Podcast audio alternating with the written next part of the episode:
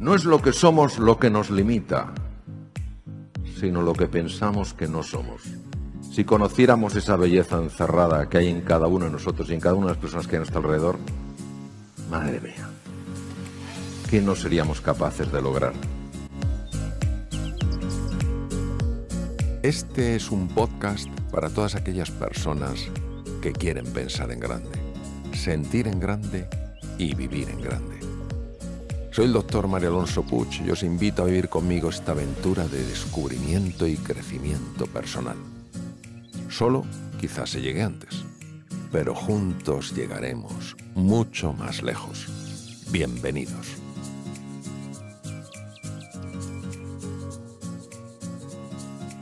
Hay que distinguir el cariño del amor. El cariño es un sentimiento, el amor es una elección.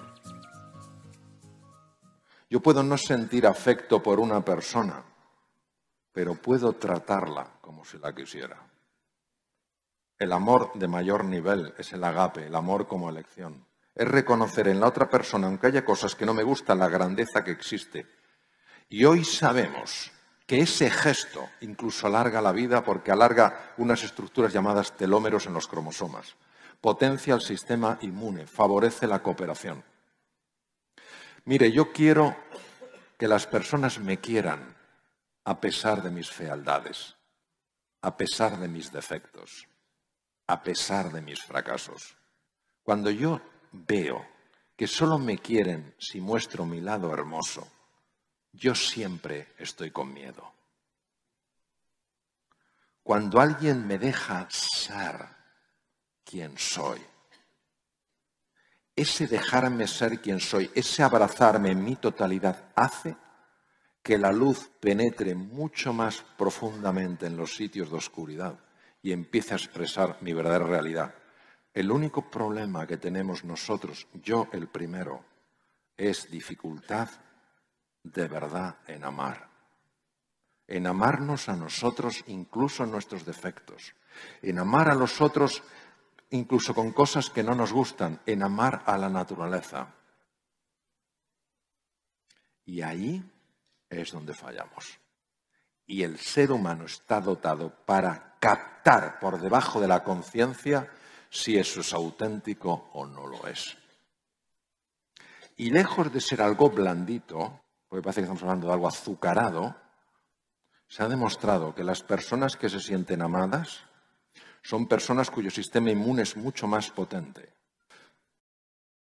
Es importante que queráis a vuestra gente, que creáis en ellos, que les valoréis, que les desafiéis, que les apoyéis y que les acompañéis. Y entonces veréis lo que puede de verdad emerger de un ser humano. Estamos creando espacios donde las personas puedan transmitir su sentir sin pensar que se vuelve contra ellos. La felicidad es un tema muy escurridizo y no se puede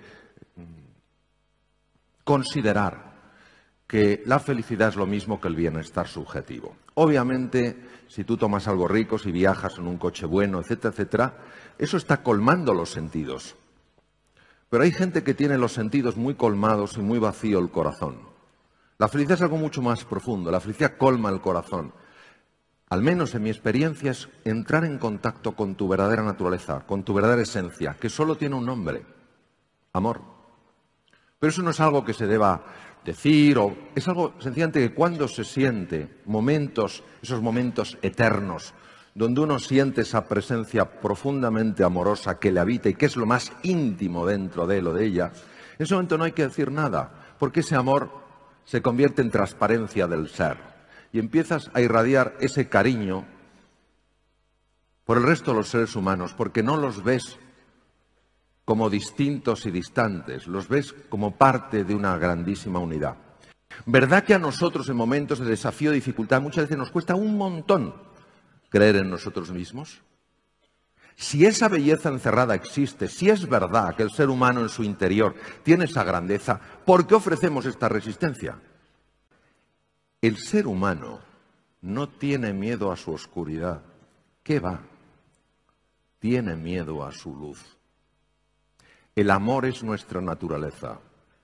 El miedo es nuestra creación. Y entonces estamos más cómodos con el miedo, aunque parezca paradójico, y no somos conscientes de que el opuesto del amor jamás ha sido el odio, es el miedo. Luego, donde hay miedo, tú pones amor y el miedo se desvanece. Todos nos vamos a encontrar en la vida con esta especie de escalera que se interpone entre nosotros y nuestra meta. Y lo importante que hacer tiene toda la relación con la capacidad que tenemos, sin arrogancias, sin soberbias, de co-crear, de formar parte de nuestro futuro. Si nosotros pensamos que el ser humano no puede decir nada sobre su futuro, no podemos aceptar a la vez que somos libres, porque es un principio de contradicción. No quiere decir que nuestra libertad es absoluta, pero es una, libertad auténtica. Vamos a ver, una de las cosas que creo que todos podemos hacer, además de las que ya estamos haciendo, es transmitir a esas personas que están a nuestro alrededor, jóvenes, niños, niñas, que ellos pueden crear el futuro. Hay una sensación de determinismo en la sociedad de pensar que las circunstancias son las que determinan todo. Las circunstancias influyen naturalmente. ¿Cómo vamos a negar esa evidencia? Pero si las circunstancias fueran todo, el ser humano no sería libre. Hay personas que ante circunstancias tremendas, tremendas, con la ayuda de personas excepcionales como vosotros y vosotras, se han dado cuenta de que podían crear un futuro mucho más ilusionante. Ortega y Gasset, ¿qué frases tiene? Solo es posible avanzar cuando se mira lejos.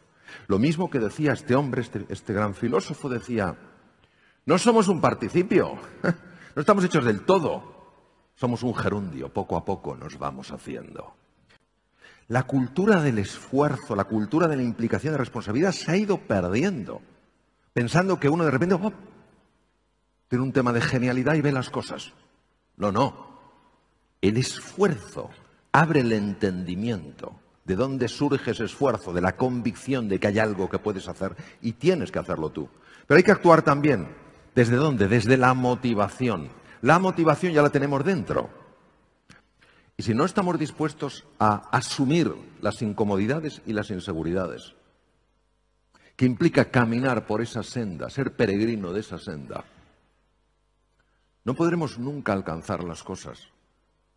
Si nosotros no creemos en nosotros mismos, ¿cómo podemos exigir a los demás que crean? Y aquí hace falta gallas, valentía, coraje. hay personas que piensan que, que el coraje es la insensatez. Vamos a ver, la valentía y la sensatez no están reñidas.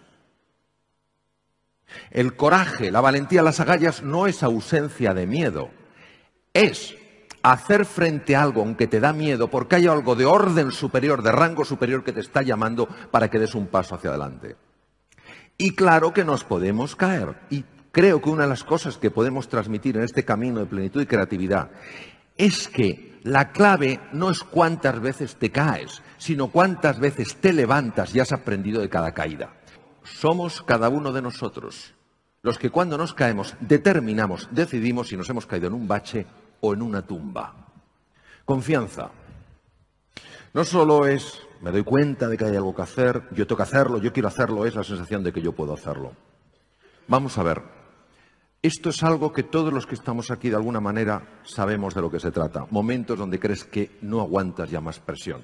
Pues en un profesor, una profesora, en un padre, en un hijo, un adolescente, en un adulto, en cualquier persona. Sientes que no aguantas ya más presión. Otra vez es la sensación que tienes que caminas por un desierto que nunca se acaba. Y dices, ¿cuándo encontraré un oasis para poderme relajar un poco y recuperar? Y no ves ninguno. Otras veces una noche oscura, perdido, sin saber qué hacer. O llegas, eh, encuentras un camino y de repente una bifurcación y la duda por aquí y por allá. Y cómo no, y esto lo conozco bien, cuando te encuentras frente a un precipicio. Yo os quiero transmitir una cosa con la ilusión, si os gusta y si os parece que tiene sentido, que también se lo transmitáis a vuestros alumnos y alumnas cuando se encuentren con esos momentos en su vida, confusión, presión, duda, sensación de vértigo. Que la vulnerabilidad y la fragilidad son parte de nuestra humanidad y no aceptarlo y asumirlo es un ejercicio tremendo de soberbia, que se puede ser extraordinario sin ser perfecto que asumir nuestra sombra, nuestro lado oscuro, en lugar de rechazar partes nuestras, implica querernos de verdad en la totalidad en la que somos. Que el verdadero coraje consiste en seguir caminando aunque no tengamos un mapa, porque son unos principios, es una fe, una convicción de que lo que hacemos vale la pena, los que nos impulsan, y una confianza en la vida que nos va a mostrar antes o después un camino. No es lo que somos lo que nos limita, sino lo que pensamos que no somos. Si conociéramos esa belleza encerrada que hay en cada uno de nosotros y en cada una de las personas que hay a nuestro alrededor, madre mía, ¿qué no seríamos capaces de lograr? Todos nosotros tenemos recursos y capacidades tremendas y no las vemos. Mario, si no las vemos, que no están. No. Por la noche, sobre todo una noche bien cerrada, que bien se ven las estrellas. porque por el día no se ven? Es que ya no están, sí están, pero a veces hay que tocar la noche profunda. Y madre mía, como hablaba de ella San Juan de la Cruz y Santa Teresa de Ávila, para empezar a tocar la dimensión de lo profundo. Y esa confianza en la vida es la que nos permite escuchar esa llamada y dar un paso adelante. La apariencia que las personas muchas veces mostramos es una apariencia tosca, que no hace juicio a la realidad. ¿Y esta apariencia de dónde viene? ¿Por qué se genera así? Es una mezcla muy compleja. En primer lugar está la máscara. ¿Qué es la máscara? Es como yo me he de presentar ante vosotros y ante vosotras para no mostrar mis vulnerabilidades y mis fragilidades, para no mostrar mis miedos, para no mostrar mis desconfianzas, para no eh, mostrar mis despistes, mis torpezas. Pero a veces, por más que la máscara esté actuando, observando la realidad atentamente, diciéndome, Mario, quieto, no muestres esto, ponte más serio, la, eh, la espalda más recta, de vez en cuando se cuelan torpezas, se cuelan inseguridades, se cuelan miedos. Pero, sin embargo, también sabemos que en la expresión que tenemos las personas a veces hay una enorme grandeza y nos sale una idea colosal, o somos especialmente creativos, o especialmente bondadosos y generosos. Y eso es porque también se cuela lo más profundo que hay en el ser humano, que es hacia donde está destinado nuestro viaje. El núcleo, el core, la esencia del ser humano, lo que nos da nuestra existencia. Si nosotros vamos abandonando un poco el pensamiento, lo cual se consigue a través de la reflexión profunda, la meditación, el silencio, del que tú nos hablabas tan bellamente, Javier, el silencio, cerrar los ojos, y empezamos a alejarnos de este diálogo incesante que a veces tenemos, esta jaula de, grillos, penetramos en el núcleo de la geoda. Y en el núcleo de la geoda que es el mundo del inconsciente, ya no hay pensamiento, solo hay una experiencia directa con la realidad, una intuición profunda de lo que eres. Y el primer estrato que nos encontramos es la sombra. ¿Qué es la sombra? Todo aquello de ti no solo que no te gusta, sino que crees que no es aceptable y has sumergido en las profundidades de la inconsciencia porque crees que si lo muestras vas a ser rechazado. Hay una sombra que es la sombra blanca en la cual sumergimos incluso la alegría. Imaginaros que habéis estado en un entorno familiar cuando eres pequeñitos o un entorno escolar y vosotros, vosotras vuestra alegría la mostrabais y alguien os ha dicho, aquí todo es demasiado serio. ¿Qué es eso de reírse tanto o estar tan contento? Por eso, la primera experiencia cuando se entra a través de la meditación, la reflexión o el silencio profundo es la experiencia con la sombra. No es una experiencia agradable, es entrar en el basurero. Pero ese basurero es parte de lo que somos. Nosotros no somos basura. Una ciudad con basura no puedes decir es un basurero. Tiene basura y esa basura es parte de lo que eres. Y si no lo asumes, si no lo asumimos, si lo aceptamos, va a salir por los recovecos y cuando menos te interesa, vas a decir lo que no querías decir. Y cuando menos te interesa, vas a hacer lo que no querías hacer. Pero fijaros, en el núcleo de la geoda está el ser, lo que nos da la existencia, lo profundo, lo inefable, lo que no hay manera de describirlo con el lenguaje, pero se puede experimentar con extraordinaria profundidad. Cuando las personas somos violentas, es porque tenemos miedo y porque sufrimos. Detrás de todo acto de, agresividad hay una persona que sufre y que muestra su sufrimiento curiosamente haciendo sufrir a los demás. No te sientas ofendido. Libérate de la necesidad de ganar. Libérate de la necesidad de tener razón. Libérate de la necesidad de sentirte superior. Libérate de la necesidad de tener más y más. Libérate de la necesidad de identificarte con tus logros. Yo soy mis logros, yo soy mi estatus, yo soy mis títulos académicos, yo soy no. Tú eres mucho más que eso. Tú tienes unos títulos académicos, tú tienes una formación, tú tienes unos años, tú tienes una nacionalidad, tú eres mucho más que eso. Sé amable, pues cada persona con la que te cruzas está librando su ardua batalla. Si cada persona fuera un libro, nos daríamos cuenta de que la historia de su interior es mucho más valiosa que la portada. El opuesto al amor no es el odio. Puede serlo. Lo opuesto al amor es el miedo. Cuando estoy hablando de una dimensión espiritual, no estoy hablando nada más que de abrirse a la posibilidad de que esta dimensión exista. No hablo de abrazar un credo o un dogma, aunque algunas personas insistan en decirnos que es la única manera de abrirse a esta dimensión. Estoy hablando de algo mucho más profundo, de entrar en contacto con algo lo más íntimo que hay en el ser humano. El sentido de la vida es hacer que los latidos de tu corazón sintonicen con los latidos del universo. Nuestra forma de vivir está moldeada por nuestra mente. Acabamos convirtiéndonos en aquello que pensamos. Claro, esto nos tiene que dar motivo de reflexión y decir, bueno, vamos a ver, ¿esto puede ser así? ¿Puedo yo con mi pensamiento construirme o destruirme? ¿Realmente puedo transformar mi forma de ser en la vida cambiando mi forma de pensar?